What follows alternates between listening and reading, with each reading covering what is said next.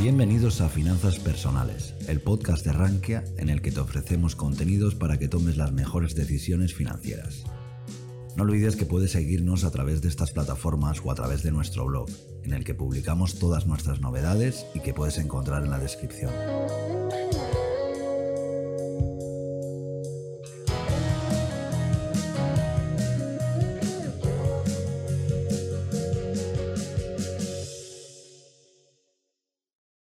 Días a todos y bienvenidos al webinar ¿Qué pasa con mi dinero si el broker quiebra?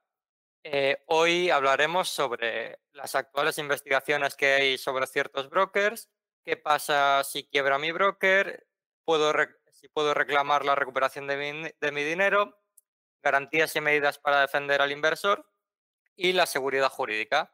Y el ponente que tenemos hoy es conocido por todos los rankianos como Think Outside the Box, que es el es el autor del blog Compounders, Componiendo a Largo Plazo, y bueno, aparte de ser un rankiano y, bloguero en nuestra comunidad, eh, Jaime Soriano, que es el nombre eh, real de, este usuario, también e, es, es abogado y lleva ya años pues, ejerciendo sobre estos temas financieros. Jaime, cuando quieras.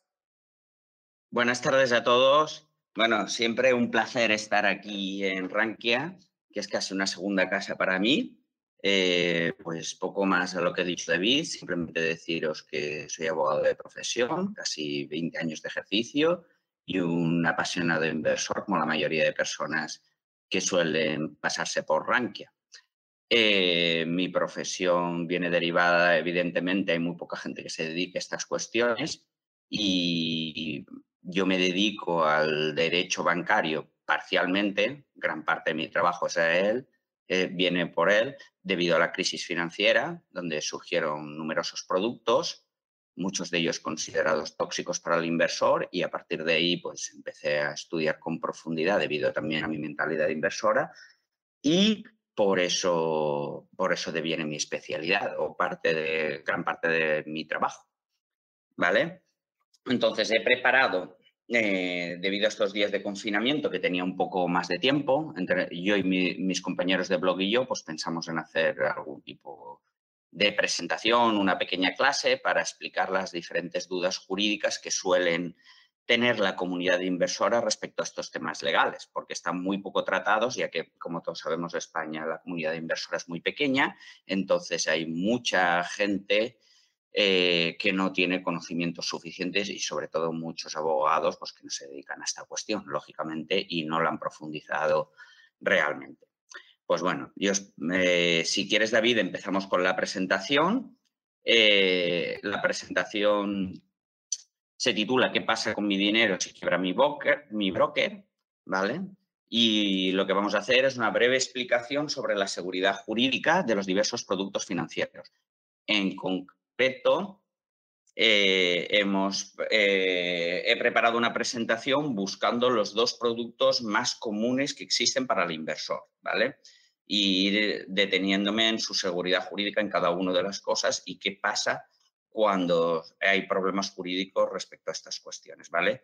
Como todos sabemos, los inversores, aunque hay múltiples formas de invertir, hay, hay dos que son básicas, que son, o las más genéricas, que son los fondos de inversión y la compra directa de diversos valores a través de los brokers. Estos valores ya sean acciones, ETF, renta fija o cualquier otra cuestión.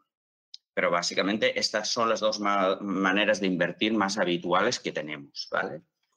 Entonces, respecto, profundizando ya, pues podemos hablar de los fondos de inversión.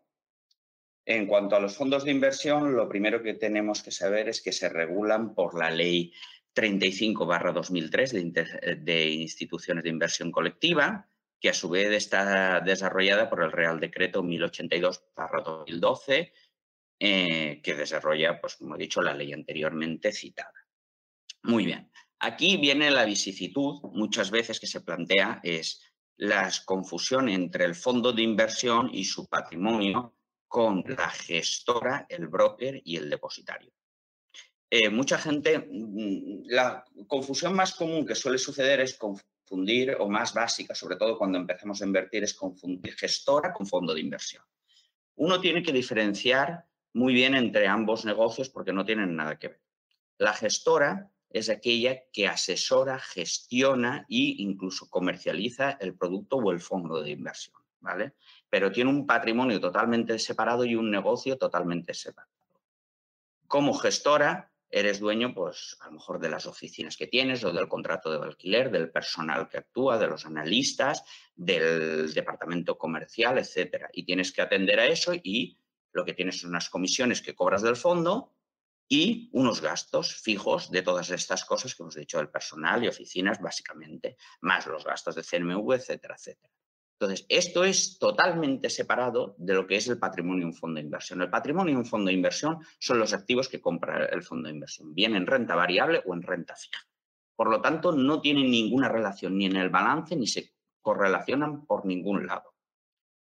Esto es muy importante porque puede suceder que una gestora, la verdad es que son bastante buenos negocios, pero puede suceder que una gestora pierda dinero todos los años porque todos los gastos de personal y de oficina sean superiores a las comisiones que cobra. Y puede suceder que se vaya a la quiebra. Pero esto no afecta nada al fondo de inversión, absolutamente en nada. Eh, porque su patrimonio, como os he dicho, está separado. Eh, en cuanto al broker, pues pasa muy similar a lo anterior es las gestoras muchas veces poseen su propio broker, pero hay muchas otras gestoras, por ejemplo, mm, creo recordar que Cobas y AZ Valor no tienen su propio broker, otras sí. Entonces, eh, actúan a través de un tercero en la compra de estos títulos. Este broker en sí mismo, eh, pues directamente efectúa las diversas operaciones de corretaje, de compraventa de valores. Aquí sí que suele ser más común que hayan quiebras de broker. Fundamentalmente se suelen producir en periodos como el actual, donde los derivados y productos financieros complejos llevan a asumir unos riesgos excesivos y que luego el creador del mercado, cuando te exige las responsabilidades o las garantías, pues te quedas out. ¿Vale? Eh, ¿Se me está escuchando todo bien, David? Todo perfecto, Jaime. Ah, todo perfecto. Perfecto, perfecto. Luego, eh, entonces, en cuanto a este broker, igualmente hemos de decir exactamente lo mismo, que tampoco afecta. Hay un matiz muy importante que hay que hacer en esta cuestión, que es el tema del depositario. A ver, ¿por qué es lo que no afecta? Porque fundamentalmente todo este patrimonio del fondo de inversión está metido en un depósito de un tercero que es el depositario.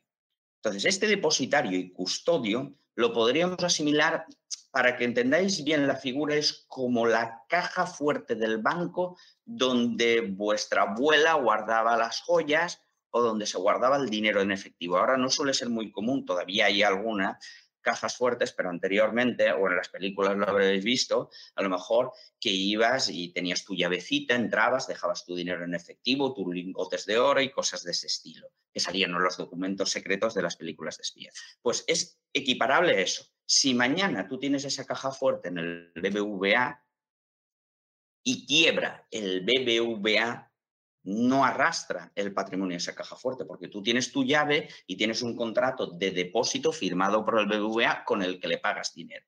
Si os fijáis, en todas las comisiones de los fondos de inversión hay un apartado que es el depositario, que suele ser alrededor de un, de un 0,1, 0,8, por ahí aproximadamente, y eso es lo que paga el fondo de inversión porque este tercero guarde y vele por vuestros activos. Y es ahí donde están depositados vuestros títulos y valores distintos. Entonces, ¿qué es lo que pasa? Pues aquí tenemos que diferenciar, eh, ahora ya teniendo más o menos este cuadro, eh, tenemos que diferenciar dos situaciones distintas. ¿Qué es lo que pasa cuando quiebra la gestora y el broker? ¿Qué salida más fácil que tengo? Pues la eh, salida más fácil es el derecho de separación establecido en el artículo 44 del reglamento que hemos dicho que desarrolla la ley de inversiones de institución colectiva que te permite el reembolso eh, o, el reembolso o el traspaso de este patrimonio, ¿vale? Esto en cuanto a la gestora y el broker. En cuanto al depositario, hay, aquí es donde está realmente un error muy común. La gente suele decir, ¿y si quiebra el depositario? Es la pregunta que se suele hacer mucha gente. Pues bueno, es que realmente conforme a la legislación española, si el depósito está en la CECA o el Banco de Santander, no existe, o la banca Mart, no existe ese problema. ¿Por qué? Porque el artículo 61, 2 de la Ley de Inversiones Colectivas establece y diferencia perfectamente eh, eh, que el patrimonio en depósito no forma parte del balance y por tanto no puede entrar dentro de un posible concurso. Es decir, si mañana se, eh, se va a concurso o termina en liquidación el depositario, ni nada este patrimonio puede incluirse dentro de él, ¿vale? Esta es una, cuestión muy importante porque realmente lo que te salva en cualquier cuestión de esta es que esté depositado en una tercera entidad. Y luego vamos a poner un ejemplo donde esto eh, provocó un pequeño follón y, y se solucionó por parte de la autoridad, en concreto la CNMV, frente a administradores concursales. ¿vale? Bueno, esto es básicamente la figura sobre los fondos de inversión y cómo los tres, eh, las tres entidades accesorias al fondo eh, eh, afectan o no afectan al fondo. Por eso, cuando se habla del fondo de inversión podemos hablar de probablemente el producto más seguro que existe en el mercado. Otra cosa es que nos interese el fondo de inversión o que nos guste la, gestión activa o que prefiramos una gestión indexada, pero probablemente es por esta razón sea el producto mm, más seguro conforme a nuestra legislación. Ojo, conforme a nuestra legislación, no de otros países. ¿eh?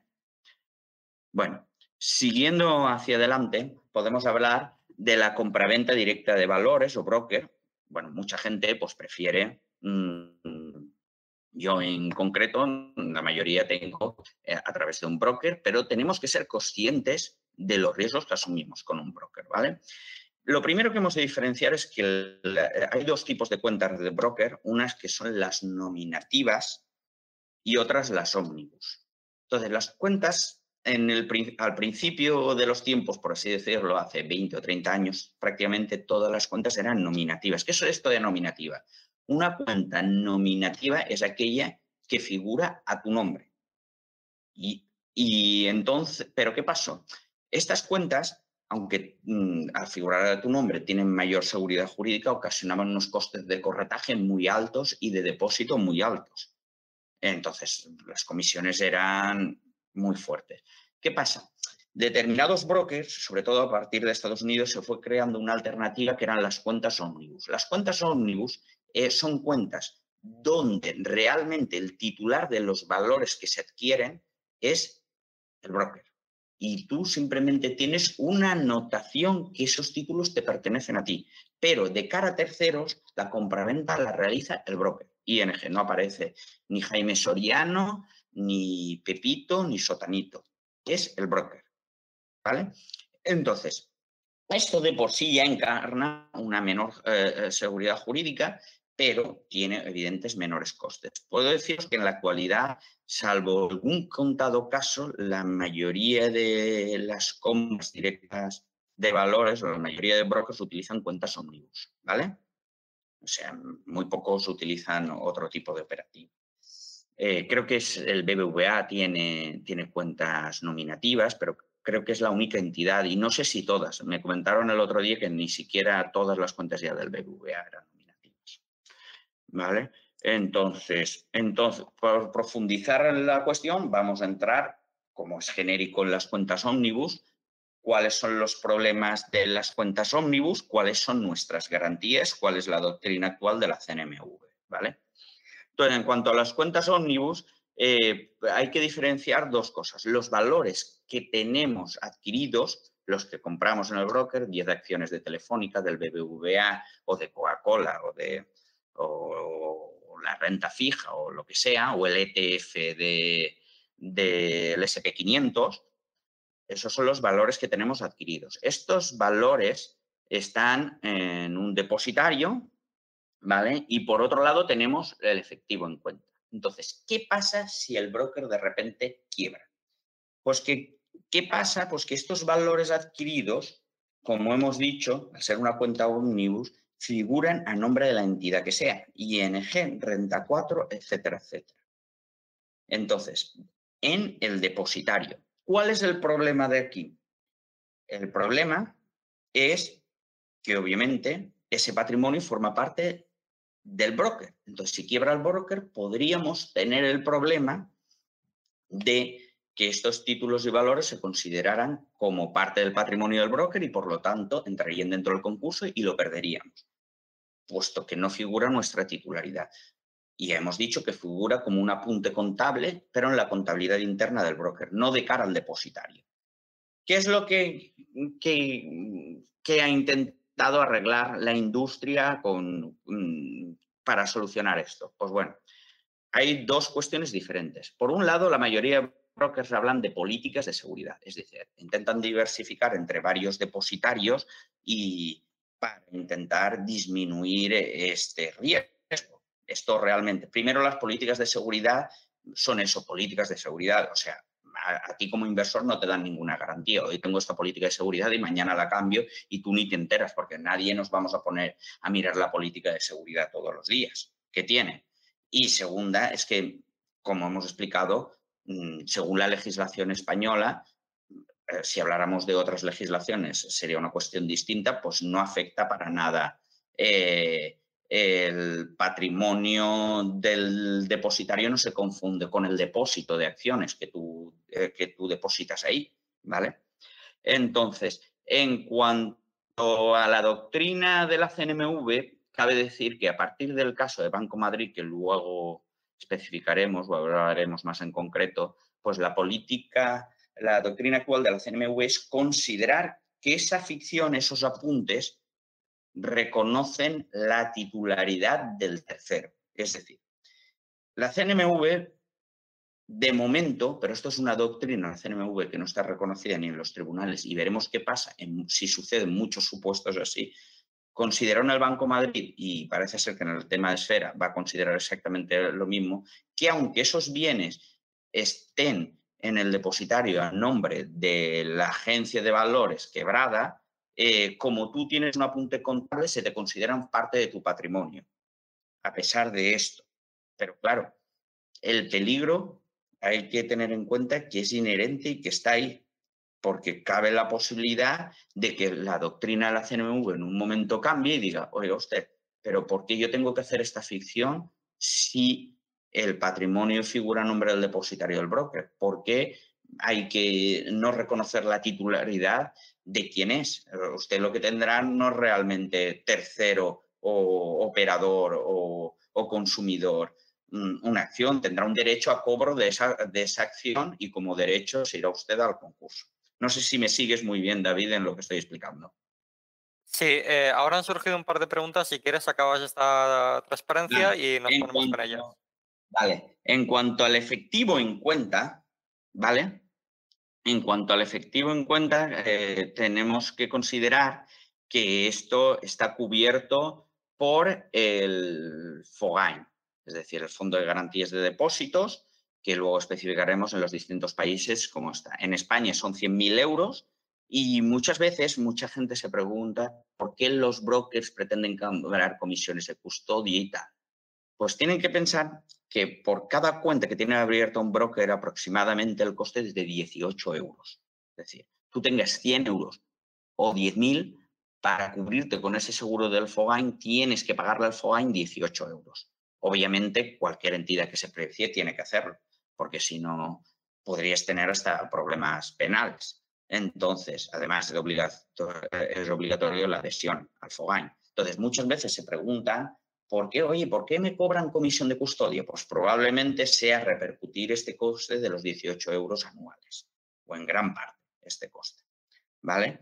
Eh, si quieres, damos paso a las preguntas. Ah, bueno, una cuestión importante. Claro, si cambiara la doctrina de la CNMV y considerase que este patrimonio no formase, eh, que este valores adquiridos no, eh, no, son, no se hiciese esta ficción y se dijese que nosotros somos los titulares de estas acciones y que realmente es el que figura en, en las cuentas del depositario, es decir, el broker, ¿qué es lo que pasaría? ¿Con qué nos quedaríamos nosotros? Pues nos quedarían como con la garantía del FOGAIN, es decir, que solamente nos contemplarían los valores efectivos en cuenta hasta 100.000 euros. Esa sería la realidad, ¿vale? Sí, David. Vale, Jaime. Eh, bueno, primero de todo decir a los usuarios que las preguntas se ciñan al tema que está tratando ahora Jaime y que las preguntas tienen que ser eh, en un ámbito genérico, general, no casos muy específicos porque eso ya requiere de, más detalle, más estudio, ¿verdad, Jaime? Sí, sí, bueno, básicamente deciros eso, que obviamente yo no puedo entrar en materias específicas de cada, de cada persona, primero porque se necesita un estudio, porque mm, eh, se puede contar un caso específico y claro, sin ver la documentación no se puede dar una respuesta correcta. Es como si pretendes ir al médico y sin hacerte una analítica decirte si tienes el colesterol o cualquier cuestión de esto. Entonces, hay que intentar pues, ser genéricos en las preguntas y, y que se ciñan efectivamente a la cuestión de los brokers y productos financieros. De otras cuestiones, pues no puedo responder, obviamente. ¿Vale? Vale, pues leo unas cuantas preguntas y luego continuamos. Eh, un usuario nos dice que, si, que cuando dices conforme a nuestra legislación, quiere decir que un fondo domiciliado en otro país, por ejemplo el Amundi World, no tiene esa protección jurídica. Quiero decir que tiene otra legislación diferente a aplicar, lógicamente, porque si está domiciliado en otro sitio, eh, le corresponde otra legislación distinta. Pero vamos, básicamente en toda la Unión Europea los fondos de inversión tienen una regulación muy similar. Lo que, no lo que pueden haber es especialidades en cada uno de los países. La legislación es muy similar.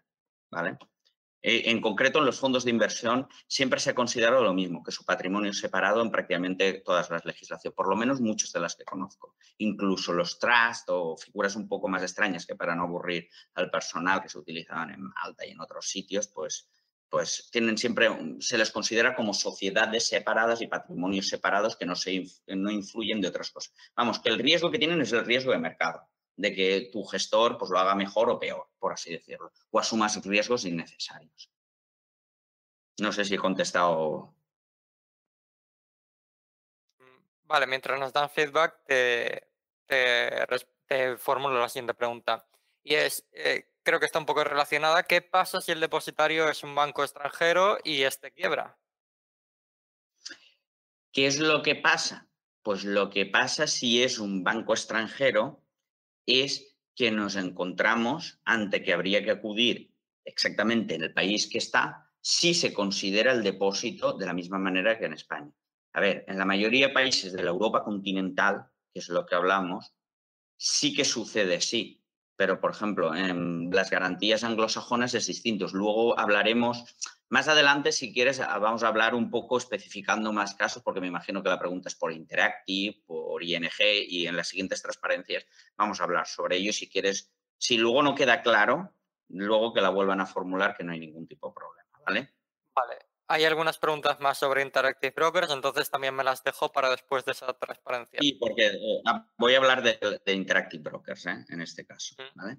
Y bueno, también nos hacen otra pregunta también algo relacionada que nos, nos dice un usuario que ante un eventual corralito en España, él entiende que todas las cuentas con un IBAN español se verían afectadas y no así las extranjeras.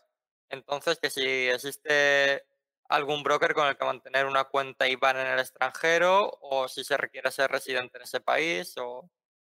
Interactive Brokers. Interactive Brokers. Incluso habían algunos bancos eh, Interactive Brokers es un supuesto porque los bienes están depositados en el Citibank, ¿vale? En Frankfurt. Y obviamente, pues si hubiera un corralito en España, no, que ahora parece, no parece una posibilidad cercana, pero bueno, tampoco es una posibilidad 100% descartable. Pues eh, los bienes están depositados, los valores están depositados en Frankfurt en una cuenta del Citibank, o sea, Citibank es una de las entidades más grandes del mundo, americana, y no, no existe este problema, pero incluso alguna cuenta hay. N26, por ejemplo, que es un banco online, tenía ISIN eh, alemán, que empezaba por DE, pero creo que ya lo ha cambiado y ya tiene ISIN español. Las nuevas cuentas, las antiguas no. O sea, que habrán usuarios de N26 que probablemente tengan una cuenta Alemania y no lo sepan. No sé Revolut porque la verdad no lo utilizo. Pero ese es un ejemplo que sí que tienen ISIN. Eh, eh, no es que tengan ISIN, es que los bienes o derechos cuando los envías a Interactive directamente están depositados en Frankfurt y ahí no pasaría. Me imagino que la mayoría de SICAPs en Luxemburgo es exactamente lo mismo. Es decir, tú puedes coger, o de fondos extranjeros, muchos de ellos, porque tú puedes coger y decir, yo quiero, en, practico un corralito, pero si los bienes están en depositario de Luxemburgo, o Luxemburgo te y le dices, oiga usted, devuelve este dinero que es de un ciudadano español y no creo que te haga mucho caso ¿eh? ante ese supuesto. ¿Vale? Entonces, si quieres, ¿seguimos avanzando o hay alguna preguntita más? Sí, te formulo una última pregunta que también tiene que ver con, lo que has dicho y luego ya seguimos. Eh, y nos comenta un usuario que muchas personas estamos operando con De Giro por sus bajas comisiones. Y hay bastante incertidumbre con respecto a lo que comentas. En este caso, ¿qué debemos tener en cuenta para no quedar afectados? A ver, lo que te tenemos que tener en cuenta, ahora especificaremos también el caso de Giro. Si quieres, ahora entramos en profundidad y especifico lo del caso de Giro de Interactive y si estos dos usuarios que han comentado no, no lo tienen muy claro, creo que además es la siguiente diapositiva. Mira, si quieres podemos entrar y así, eh, como estamos hablando de un poco de cada entidad en concreto, casi es mejor hablamos. Mira. Perfecto. Eh, eh, y si luego, cuando termino la explicación, si hay algún usuario que no, no, lo, no, ha quedado claro la cuestión, pues que lo vuelva a formular, que yo encantado las veces que haga falta hasta que quede la cuestión clara, porque siempre son cuestiones un poco, eh, un poco liosas, ¿vale? Entonces, aquí lo único que tenemos que ver es que aquí me he saltado un cero, ¿eh? O sea que hay dos errores aquí pequeños, pero bueno, que se ve que son 100.000, ¿eh? 100.000 euros de dinero y 100.000 euros de valores, ¿vale? No un millón de euros, ¿eh? En estas dos diapositivas que se ven de bancos y empresas de inversión del FOGAIN, ¿vale? Entonces, la cobertura española, hemos dicho, del FOGAIN y del Fondo de Garantía de Depósitos para los bancos son de 100.000 euros, como hemos dicho, ¿vale? Para valores o para dinero, da igual, ¿vale? En ambos casos. Entonces, la siguiente que tenemos que tener en cuenta es la de ING. ING tiene el fondo de garantía para depósitos de 100.000 euros, pero tiene 20.000 de valores. Ese es lo que eh, las garantías holandesas establecen. Es decir, que a ti te garantizan en caso de quiebra los primeros 20.000 euros. Luego, habría que ver en el caso de, en el caso de ING y del broker naranja, si conforme a la legislación holandesa deberíamos de entrar, se considera un patrimonio separado en caso de quiebra del depósito. También tenemos que pensar que ING y Broker Naranja es una eh, institución unida, es decir, el banco y el broker van unidos. Es decir, si hubiera una quiebra de ING sería del banco. Y también tenemos que pensar que ING es una entidad no fácilmente de dejar caer, puesto que es una entidad emblemática en Holanda. Es decir, que tampoco nadie salga asustado diciendo, solamente me garantizan 20.000 euros de lo que tenga valores. Ya no voy a tener nada más que no sean 20.000 euros. Hay que tener en cuenta esos dos aspectos. Uno, que es un banco, yo creo que sistémico, al menos en Holanda, ya una entidad grande, y que hay que tener en cuenta también la otra cuestión, que es la de, la de que habría que ver la legislación holandesa en el caso del depósito, porque aquí ING tiene, creo que por política de seguridad, que es lo que hemos dicho, en un depositario holandés, sí contempla el depósito de la misma manera que la legislación española. En principio, yo te diría en principio que sí, y que no se incluiría en caso de quiebra del depositario este patrimonio. Y como los bienes están depositados en el depositario, no te afectaría esto. Es decir, la garantía de los 20.000 euros, por así decirlo, es una última red de seguridad, no es una red definitiva. Es decir, si mañana quiebra ING, si se reconoce la misma legislación que hay en España, en principio estos bienes estarían en el depositario y, a pesar de ser una cuenta ómnibus, sería la ficción de que la titularidad es vuestra. Si no se hiciera esta ficción, es cuando tendrías el problema de que solamente te cubriría los 20.000 euros. ¿vale? Si quiebra el depositario, obviamente ya hemos dicho que ese es el menor de los problemas, porque en la mayoría de países está reconocido que el depositario es simplemente un tenedor de los títulos, no forma parte de su balance, ¿vale? Entonces, Eh, esta cuestión es la que tenemos que tener y hay que contemplar siempre que ING pues, es una entidad de un banco muy grande y antes pues probablemente interesaría a alguien su negocio por un euro y quedarse y sanear la entidad, como ha sucedido muchas otras veces. Pero bueno, el riesgo está ahí y hemos dicho cuál es el de las cuentas omnibus, que es básicamente el riesgo, si no, 20.000 euros en el caso. Entonces, en De Giro es una entidad que todas, tanto las cuentas como los, según tengo informado yo, eh, tanto las cuentas como el depósito de valores se va a la garantía de los 20.000 euros. Esa es la diferencia que existe, que no está sometida al Fondo de Garantía de Depósitos de, de España de los 100.000 euros, sino que aquí es todo la garantía holandesa. Por esa es la diferencia. Todos estos brokers, vuelvo a decir, son muy baratos porque operan con cuentas ómnibus. Y esta es la realidad que tenemos que tener en cuenta. Esto no quiere decir nada porque ya hemos dicho que la mayoría de los casos se han salvado hasta ahora y que probablemente lo hagan en el futuro. Pero sí que tenemos que tener en cuenta que si tenemos patrimonios muy grandes, tal vez deberíamos de tomar la precaución de tener dos o tres brokers, ¿vale? Para evitar, es decir, una persona que tenga 300.000 euros, pues a lo mejor debería tener tres brokers o 500.000, pues tres. Y, uno que tuviera un millón o dos millones de euros, pues a lo mejor debería tener cinco brokers. Sería lo más útil para evitar que cualquier cuestión muy gorda que pasara, pues te menguara mucho el patrimonio.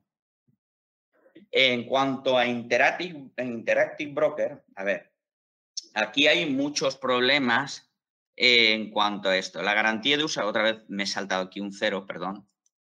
Espera, que se ha saltado la presentación.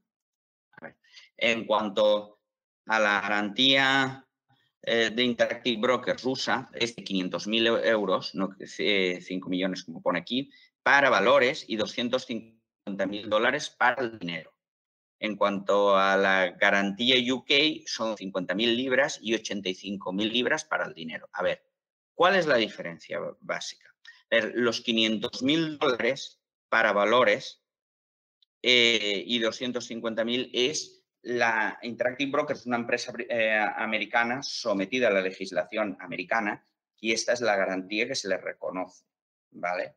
Y la otra es la de la filial británica, que es la de UK. En principio yo he hablado con Interactive porque soy usuario y me garantizan que estamos sometidos a la legislación americana. ¿Cuál es el problema de aquí de Interactive que la gente eh, tiene que tener en cuenta? Bueno, que si mañana quiebra Interactive Broker, primero es una entidad sistémica, que habría que ver si quebrara, pero si quebrara, tiene que tener en cuenta la gente eh, que, eh, pues que, que, vamos a ver, que para reclamar tú este dinero, tú no vas al broker y lo reclamas. Tendrías que irte a la entidad eh, oficial correspondiente de Estados Unidos, buscarte un abogado en Estados Unidos y que te reclamara y te hiciera todo este papeleo. Todos sabemos que en Estados Unidos los abogados no son especialmente baratos y que en la mayoría de los casos ni siquiera hay costas en este tipo de tramitación, es decir, que te van a costar dinero de tu bolsillo esto. Pero bueno, hay que tener en cuenta que tener un tipo de garantía de este nivel, que hablamos pues, de 400 y pico mil euros, pues siempre, aunque si pasara este supuesto, aunque te tuvieras que ganar dinero, si realmente tienes un patrimonio importante, pues te viene muy bien, ¿vale? Pero muchas veces, la, pero aquí tienes el mismo problema.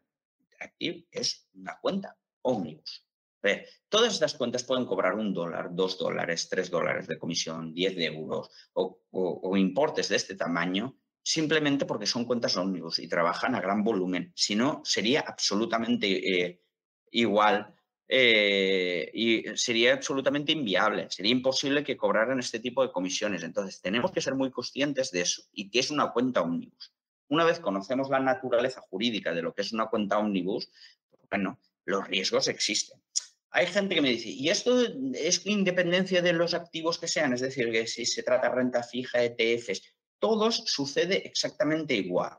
Todo sucede. Porque al final lo que tú te arriesga no es el riesgo ETF. Es decir, por ejemplo, si un ETF quiebra por liquidez, por lo que sea, porque es un ETF muy arriesgado, porque utiliza derivados y los derivados eh, se han ido de madre y no ha quedado patrimonio, eh, pues es un riesgo que existe, pero el riesgo del ETF tuyo, el real que existe, es que tu broker sea el que quiebre y te ocasione algún tipo de perjuicio. ¿Y por qué existe este riesgo? Porque realmente las acciones figuran a nombre del broker cuando los adquiere, por eso te las puede ofrecer a un precio tan barato. Hasta ahora se ha venido salvando esto diciendo, bueno, como figura un apunte contable que son de sotanito, pues perfecto, son de sotanito. Pero hay que ser consciente que esto en algún momento puede cambiar y es mejor diversificar entre dos o tres brokers. ¿Vale? En Saxo Bank podemos hablar de las mismas circunstancias. No sé si está quedando bastante claro o hay alguna cuestión que especificar. Eh, la verdad es que yo creo que has respondido ya varias preguntas que habían formulado. Entonces, bueno, eh, continuamos y luego te formulo algunas que he visto que no has respondido o que no has podido responder y si serán nuevas. Vale, perfecto. Entonces, eh, vamos a hablar ahora de dos supuestos específicos que supongo que están, están muy en boga y a la gente, eh, y a la gente le, interesará bastante. A ver, estos dos supuestos son los de Banco Madrid e Interdin y ahora el actual de Esfera Capital y Esfera Agencia de Valores. A ver, eh, hace, creo que es 2015, cuando sucedió, eh, había una entidad que mucha gente conocerá, que era el Banco de Madrid, que era una especie de banco de inversión, también tenía depósitos, etcétera, etcétera, que fue de la noche a la mañana fue intervenida por la CNMV con diversas irregularidades, etcétera. Parece ser que habían cuestiones que no estaban muy claras. Esto provocó claramente que una situación de pánico y vamos, la entidad duró dos días por así decirlo. Eh, eh, Banco Madrid llevaba asociado un broker que era Interdin. Interdin le pasó exactamente lo mismo, intervenido. Eh, rápidamente la CNMV no solamente intervino, sino dijo que, no, que deberían de actuar, que la entidad se iniciaba en un concurso, y se inició un concurso, se nombró unos administradores concursales y aquí es donde vino el lío y vino el lío y es importante saberlo para saber qué, es lo que pasó, cuál era la postura de los administradores concursales al inicio y cómo el riesgo del broker que hemos hablado existe. Los administradores concursales consideraron, en este caso estaba depositado eh, todas las cantidades, eh, se las consideró como parte eh, principio del propio patrimonio de Banco Madrid, incluidas las acciones que tenían los brokers. Entonces, eh, ¿qué es lo que pasaba? Si hubiera sucedido esto, toda aquella persona, incluida fondos de inversión que tuviera, solamente hubiera tenido una garantía, que es la del Fogain a 100.000 euros. Es decir, si usted hubiera tenido una SICAP depositada eh, y gestionada en Banco Madrid, eh, hubiera perdido todo su patrimonio excepto 100.000 euros. Es decir, hubiera tenido 4 millones de euros hubiera tenido 100.000 euros. Esto, a ver, es un poco llevarlo al extremo. Los administradores concursales claramente cayeron en varias irregularidades. La primera es la que hemos hablado de que los títulos y valores eh, depositados en el depositario no forman parte del patrimonio del depositario, y esto ya se le advirtió por la CNMV, y la segunda que se le advirtió también es que los títulos y valores que estuvieran en un depositario y que actuaran mediante el broker de Interdin, aunque fuera Interdin una cuenta ómnibus, pues eh, realmente se hacía la afección porque aparecía en el balance de, Banco Madrid a nombre del tercero que es titular. Entonces, toda esta situación se salvó, pero tiene que pensar, hubo un periodo donde, y seguro que me está escuchando algún tipo, algún inversor que tuvo una o cuentas en Banco Madrid o en Interdin y eh, se vio afectado por eso. Hubo un periodo de prácticamente un mes donde la CNMV con los administradores concursales designados no se ponían de acuerdo. Claro, si tú estás en esa situación y tienes un patrimonio importante ahí, ves que a lo mejor te ocasiona un perjuicio patrimonial irreparable. Y estuvo durante prácticamente un mes eh, poniéndose de acuerdo ante las entidades. Al final, Banco Madrid al final eh, la CNMV dictaminó que Banco Madrid no podía pagar las cantidades que tenía en efectivo respecto de los brokers, decidió que los títulos y valores se podían transmitir a un tercer broker, incluso mucha gente de Interdin fundó creo que un tercer broker, si no recuerdo yo mal, y se hizo ese traspaso y tuvo un final feliz porque el Fogain prácticamente pagó al 98% de la gente que eran las que tenían menos de 100.000 euros. Y los fondos de inversión claramente dejaron con su patrimonio a salvo y la SICAP también. Y hubo la posibilidad del derecho de separación, incluso muchos terceros gestores que estaban afectados por Banco Madrid, pues crearon una gestora o se fueron a otra casa distinta e iniciaron otros proyectos distintos. Y tuvo un, un final feliz. Pero hubo un periodo donde realmente fue terrible aquello entonces, tenemos que darnos cuenta que a lo mejor llega un momento en que llega esta cuestión al Supremo y esto de las cuentas omnibus, el Supremo lo ve de una manera distinta a lo como lo ve la CNMV. Entonces, hay que verlo y, bueno, los que nos dedicamos a esta profesión jurídica sabemos que las resoluciones eh, judiciales son bastante cambiables. A efectos, pues podemos ver el tema que ha pasado con las cláusulas suelo, por ejemplo, donde el Supremo tuvo eh, el Supremo dictaminó una cuestión y luego la Unión Europea dictaminado otra distinta y tuvo que rectificar al Supremo, o lo que ha sucedido, por ejemplo, con los gastos hipotecarios, donde el Supremo ha cambiado tres veces de criterio. O sea, hay que tener en cuenta los riesgos que uno asume. Eso no quiere decir que sabemos lo que hay a día de hoy y lo, que hay a día de hoy es que los títulos de valor de una cuenta ómnibus se consideran como patrimonio propio a pesar de ser una cuenta ómnibus pero hay que tener en cuenta esta cuestión. Finalmente, eh, tenemos que hablar del supuesto de esfera y esfera agencia de valor. Hace aproximadamente dos semanas saltó la desagradable eh, sorpresa que la esfera agencia de valores se vio intervenida por la CNMV. ¿Por qué se intervino a eh, esfera agencia de valores? Por lo visto, eh, Esfera Agencia de Valores había permitido a determinados clientes suyos adquirir eh, posiciones en derivados muy arriesgadas, lo que provocó un agujero patrimonial de unos 6 millones de euros, parece ser, y eh, para una casa tan pequeña como Esfera, que estaba empezando, pues eso fue inasumible. ¿Esto afecta en algo por si tengo un fondo en, esfera, no, no afecta absolutamente en nada, salvo que esa cuenta en efectivo que tengo, pues están bloqueados los reembolsos por la intervención. Es decir, yo tengo una cuenta en, esfera en efectivo, que puedo tenerla con 0 euros, 100, 200 o los que sean, o, o 2.000 euros los que sean, y esa cuenta no puede ser utilizada porque está bloqueada. Pero los títulos pasarán a un tercer broker, como hemos dicho, porque ahora es el criterio de la CNMV este, y los fondos pues, seguirán operando con toda la normalidad porque forman parte de esfera capital. Y así la CNMV lo ha permitido y no está creando ningún problema, ningún gestor, por lo que yo sé, hasta el día de hoy. Entonces, hay que tener en cuenta una cosa. A ver, cuando hablamos de riesgos, hay que tener en cuenta que la gente que tiene depositado en un fondo de inversión 300.000 euros no, si quiebra mañana la gestora o el broker o el banco, no sufre ninguna pérdida. Pero si tú tienes un depósito de 300.000 euros, pierdes 200.000 euros. Eso seguro. Porque el fondo de garantía y depósito solamente te cubre 100.000. Eso es una cuestión que tenemos que tener clara. Es decir, el fondo de inversión es un producto, el producto más seguro que hay. También por eso es más caro. Otra cosa es que yo me guste, a mí personalmente me gusta, tengo algún fondo de inversión, pero me gusta gestionarme a mí mi propio patrimonio y utilizo un par de brokers, etcétera, etcétera. Eh, por esto de la diversificación, pero tenemos que tener en cuenta que el producto más seguro, aunque sea más caro, es el fondo de inversión. Entonces, cada uno tiene que asumir las cosas y hacer lo que crea conveniente sabiendo lo que es lo que hay. No sé si alguna pregunta más queda por ahí.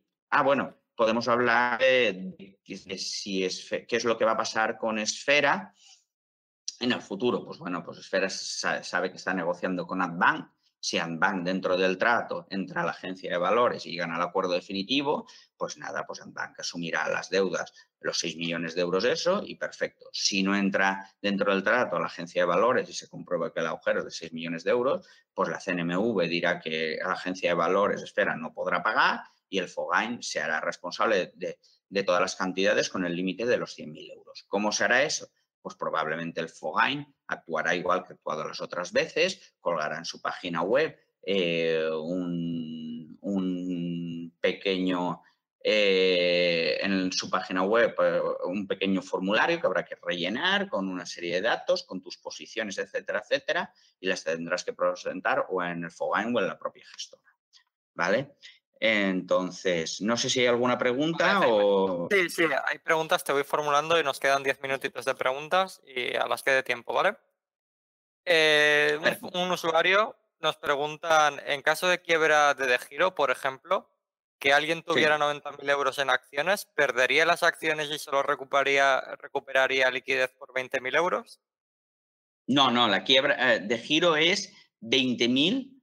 Si tuviera 90.000 euros en acciones, a ver, en caso de quiebra de, giro, como hemos dicho, habrá que ver cómo se considera con la legislación holandesa las cuentas ómnibus, ¿vale? Conforme a la legislación holandesa, si se considera que Holanda, que las cuentas ómnibus pasa lo mismo que en España, sigue el mismo criterio de la CNMV, que, mm, eh, eh, que eh, las cuentas ómnibus es realmente una ficción y como en, en De Giro aparece apuntado que este señor tiene tres acciones del BBVA, aunque en el depositario parezca que es de giro el que tiene y es de giro el que les ha adquirido en mercado, mm, me lo creo y son de este señor y no de giro y no entran dentro de su balance, pues no perdería nada.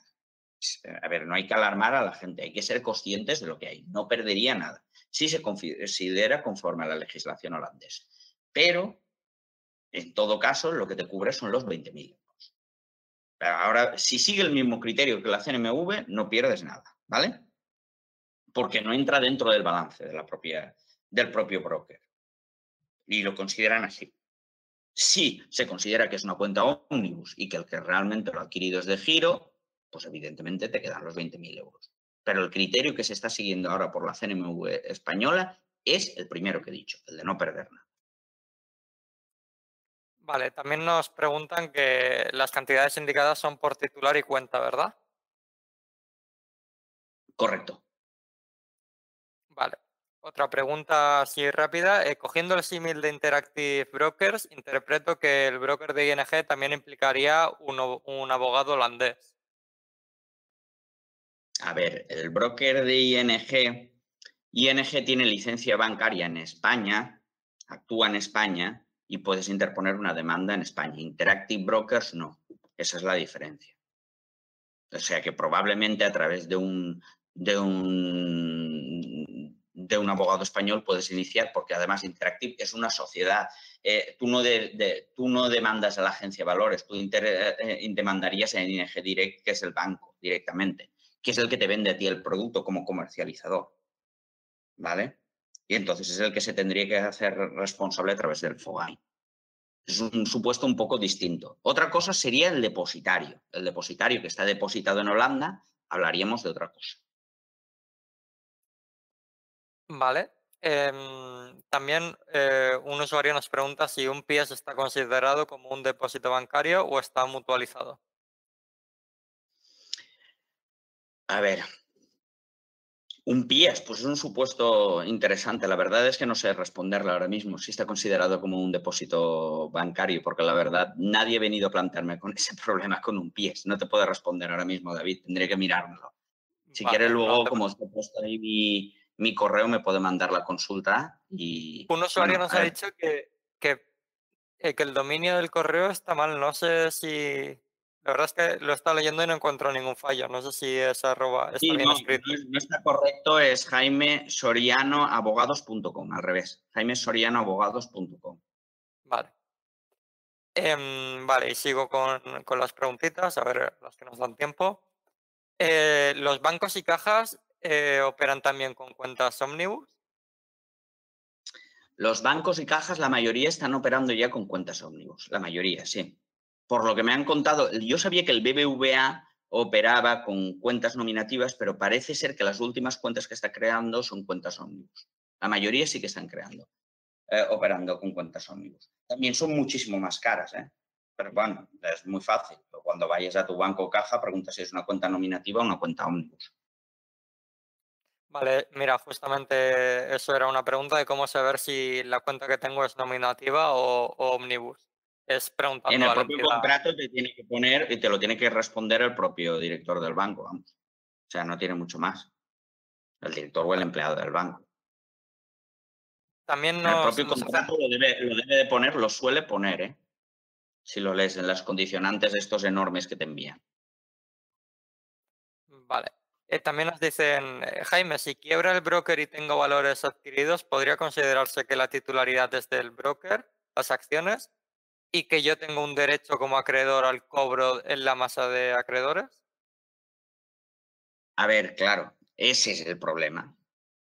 Exactamente. El problema es que conforme a la legislación, como hemos dicho, española, conforme al criterio del CNMV, no, no se considera que está, se considera, a ver, eh, conforme a la legislación actual española y el, criterio de la CNMV adquirido sobre esa legislación, consideran que se hace la ficción. Es decir, que tú cuando compras esas acciones, a pesar de que vengan a nombre del broker, pues como tú en el balance del broker figuras como que tienes un derecho sobre estas acciones, o que, o que eres titular de estas acciones, puede darse la posibilidad de que si cambia este criterio, pues directamente no se produzca esa ficción, sino que directamente considere un administrador concursal, diga, oiga usted, es que yo estas acciones las ha adquirido ING o de Giro o quien sea y están depositadas en un tercero a nombre de de Giro. Y usted lo que tiene es un derecho como acreedor a una obligación de que yo le pague estas acciones, pero como yo no se las puedo pagar, pues directamente usted se va acreedor a la masa concursal. Y claro, ir a acreedor como una masa concursal con un crédito eh, sin ningún tipo de privilegio, pues tienes una probabilidad altísima de no cobrar o cobrar una cantidad ínfima. Vale, pues otra pregunta que nos eh, hace un usuario que está relacionada con otra pregunta y así ya te enlazo las dos. Eh, nos dicen que si entonces no es conveniente que el depositario y el, broker o comercializadora, en el caso de fondos, sea del mismo grupo. Y otro usuario nos preguntaba que qué pasa con Renta 4, que está todo dentro de lo mismo. A ver, ¿cómo puedes repetir? Que no te escucho bien, David. sí, te leo solo la, primera.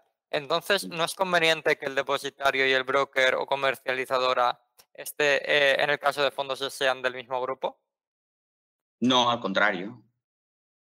A ver, lo que es interesante es que estén en diferentes entidades.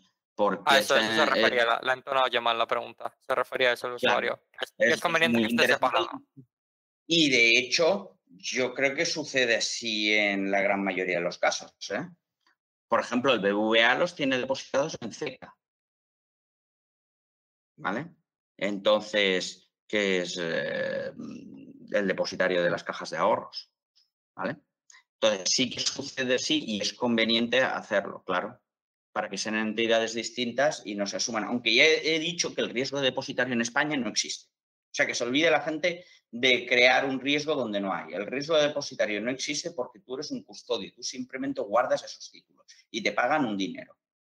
Tú sobre esos títulos lo único que tienes es un derecho, una obligación, que es la de guardar esos títulos y un derecho de crédito respecto del broker de pagarte y respecto del fondo. Por eso el fondo aparece como titular. Y en las cuentas nominativas respecto de Jaime Soriano, pero eso no, no, no existen casi. O sea, que se olvide la gente del riesgo depositario. El riesgo depositario no existe en España. Vale, también nos preguntan que si en el depositario la política de seguridad es igual para acciones y fondos.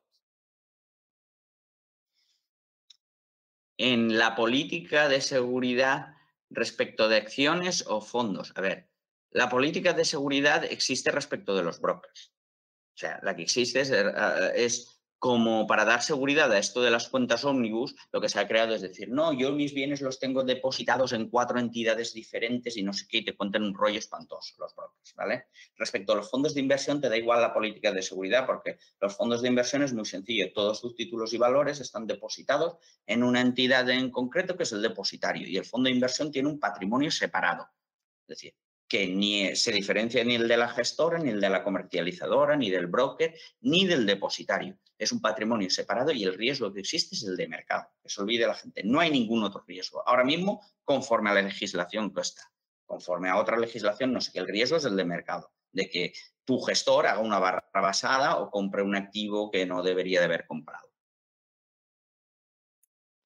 Vale, y también leemos ya un par de preguntas y lo dejamos. Eh, nos hacen, otro usuario nos hace una pregunta que dice, hola, Jaime, en el caso de tener 300.000 euros en fondos indexados en MyInvestor y quiebra de, la comercializadora, ¿qué pasaría con estos fondos? Nada, nada, absolutamente nada. Eh, eh, esos fondos directamente tú podrías pedir al traspaso a un tercero. O sea, a otro fondo distinto o al mismo fondo en otra entidad. Y ya está. No hay ningún tipo de problema. Puedes pedir o la cartera de fondos o traspasarlo a un tercero. Porque a veces la, traspasar la cartera entera de fondos tiene un coste. Viene regulado así. Te cobro un 4% si te llevas toda la cartera de fondos a otro sitio. Eso lo he visto yo. Un 4 no, pero un 0,4 sí. Eh, y, o más fácil, directamente, si tienes un indexado del MSCI World de Amundi, pues lo traspasas a uno de Vanguard en otro sitio. Pero el riesgo es cero. Vale, otra preguntita rápida. ¿El Fogain, eh, el Fogain en una cuenta con dos titulares garantiza 100.000 o 200.000? El Fogain en una cuenta con dos titulares garantiza. Ah, dicen dos titulares mancomunados. No, en ese caso distinto eh, es que se garantiza por titular y cuenta, es decir, hay dos titulares, 100.000 a cada uno. Correcto. Vale. Y por último ya, si podías comentar ligeramente el caso de Renta 4 eh, con, en relación a unas preguntas que te he hecho antes de si convendría tenerlo todo segregado. Eh, perdón, no, no, he entendido, es que no he entendido la pregunta de Renta 4, si me la podéis repetir. Sí, de que eh, tenían todo broker, comercializadora, etcétera, etcétera, todo dentro, eh, dentro del mismo grupo. Creo que se refiere eso al el usuario. Ah, eh, bueno, pues es la política que ha seguido Renta 4 y volvemos a decir, en cuanto al broker ya sabemos el riesgo que hay y el riesgo que tenemos es simplemente eh, el de las cuentas ómnibus y el de los fondos, el de los fondos. Pero ya vuelvo a decir que es que el depositario no tiene más riesgo. A ver, el fondo de inversión tiene el riesgo muy bajo por lo que hemos dicho. Y el depositario da igual que lo tengas dentro, que lo tengas separado. Mejor si lo tienes separado porque son dos entidades diferentes y evitas que haya a lo mejor alguna situación de mangoneo pero es decir, que realmente estés diciendo que estás depositando unas cosas y no las estás depositando porque es toda una cuestión interna, pero hombre, yo tampoco tengo por qué dudar de Renta 4. Vamos a ver, el riesgo es que Renta 4 no esté depositando las cosas donde las tendría que depositar o, o se oculte esa información al CNMV. Esto es más difícil con un tercero, pero yo no tengo por qué acusar a Renta 4 de nada. Evidentemente, si se hace separado es más seguro, pero tampoco tengo por qué acusar. Pero el riesgo depositario en sí no existe. Ya hemos dicho que es simplemente un señor que tiene tus títulos y que tiene un derecho de crédito. Su obligación es depositarlo. Hay que, eh, esto es exactamente, pues, los, antiguos me eh, recordarán el ejemplo, la gente más mayor, el ejemplo de los decodificadores de Canal Plus. Pues es exactamente igual. Eh, tú pagabas por 40 euros en depósito, 50 euros por tener tu decodificador de Canal Plus. Pero Canal Plus no era propietario de esos 40 o 50, euros, 50 euros. Cuando le devolvías el decodificador, te los tenía que depositar, devolver. Pues esto es exactamente lo mismo. Tus títulos y, los títulos y valores tuyos no forman parte del patrimonio del depositario. Olvidaros porque eso no existe. El riesgo es el riesgo broker de la cuenta Omnibus, no otro. Si te ha gustado este contenido, recuerda que puedes estar al día de todas nuestras novedades suscribiéndote a cualquier plataforma desde la que nos escuches o a través de nuestro blog en Rankia que te dejamos en la descripción.